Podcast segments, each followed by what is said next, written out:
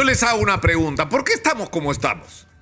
A ver, es decir, no se han hecho las obras de prevención para enfrentar lo que sabíamos que iba a pasar, porque sabíamos que esto va a ocurrir, porque ocurre todos los años en menor escala y cada cierto tiempo ocurre catastróficamente con el fenómeno del niño.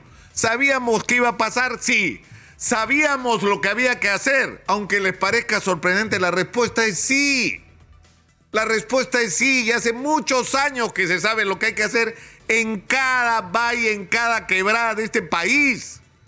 Y la respuesta hace años lo tienen los ingenieros, los colegios de ingenieros, los colegios de arquitectos, las facultades universitarias especializadas, las organizaciones que se han dedicado a investigar y a promover la gestión responsable de, de los recursos y del crecimiento del país a las que no se ha escuchado. Ese es el problema.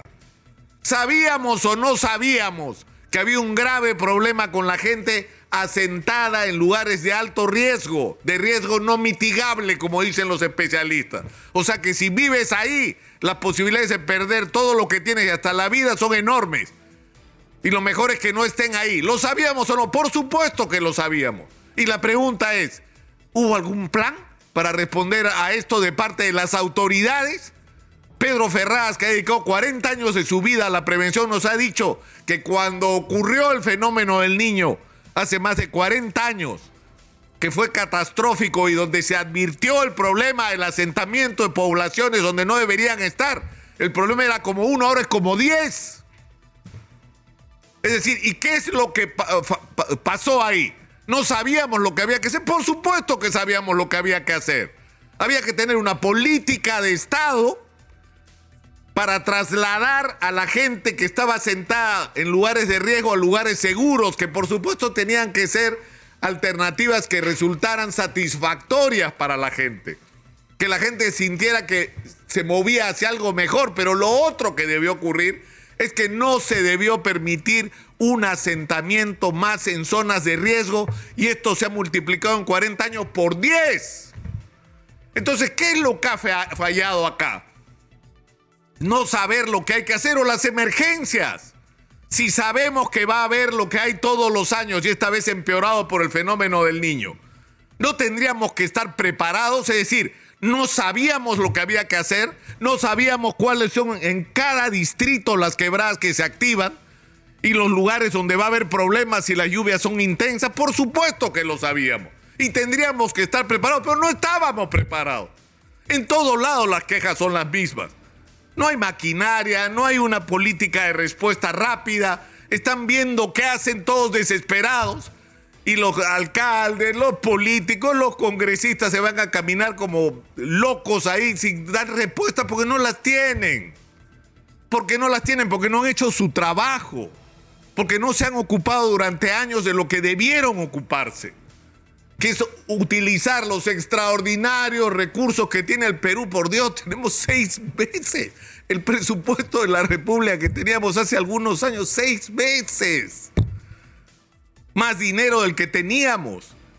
Y no hemos usado ese dinero para resolver el problema del Perú. Miren cómo estamos en infraestructura educativa 152 mil millones de déficit. ¿Cómo es posible que esto haya llegado a esos límites? Entonces, o, en el sistema de salud, donde las cifras el otro día acá sentada de la ministra de Salud han sido de espanto. Para empezar, nomás 57 hospitales y centros maternos infantiles parados. Obras tiradas por todos lados. Entonces, ¿qué es lo que ha fallado en el Perú? No saber lo que hay que hacer no saber cuáles son las tareas, no saber cuáles son los retos, las posibilidades que tenemos como país en cada región, no señor. No sabemos qué carreteras hay que construir, qué puentes hay que hacer, qué túneles. No sabemos cómo conectar las zonas. No sabemos cuáles son las carencias y cuáles son, insisto, nuestras enormes posibilidades. No, por supuesto que lo sabemos. Sabemos cuáles son los problemas y cuáles son las soluciones. Lo que ha ocurrido en el Perú es que la conducción del país ha estado en las manos equivocadas.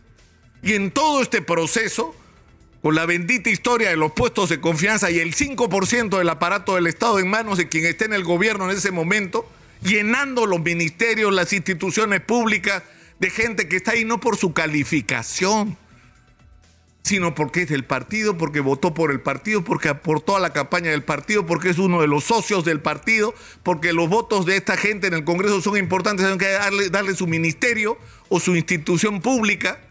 Y así se ha manejado el aparato del Estado peruano. Y lo que tenemos al final de la historia es un aparato del Estado terriblemente burocrático, ineficiente y sobre todo corrupto porque se miran las obras no en función de las necesidades de la gente y de proyectos de largo plazo para lo que pueda ser el plan de desarrollo de esa región según sus posibilidades, sino en función de si es negocio o no para los que están por el tiempo que les dure la permanencia en el gobierno. Entonces, si algo tiene que cambiar, tenemos que aprender la lección. La discusión hoy en el Perú es quién va a ser el nuevo candidato, porque ya tenemos como 30 candidatos. Todos quieren ser presidente en el Perú. ¿Para qué quieren ser presidente? Para forrarse, para que se forren sus eh, entornos.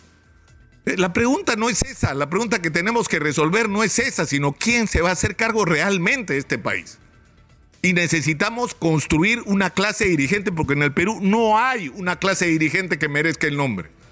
Y algo está pasando importante hoy cuando los colegios de ingenieros y de arquitectos se rebelan y empiezan a decir, ya, esto fue suficiente y ahora hay que ponernos a hacer lo que había que hacer, y lo de la reconstrucción con cambios es una vergüenza, porque han hecho cualquier cosa menos lo que se tenía que hacer por no escuchar a lo que sabían. Y entonces ha llegado la hora de lo que, que los que saben lo que hay que hacer se hagan cargo. Y hay una rebelión de las cámaras de comercio y de las juntas de usuarios de riego y de los pequeños y microempresarios y de los empresarios que no solo son micro y pequeños, de gente que ha construido industria, que ha logrado el desarrollo de sectores tan importantes como la agroindustria de exportación y que son un ejemplo de lo que hay que extender a todo el país.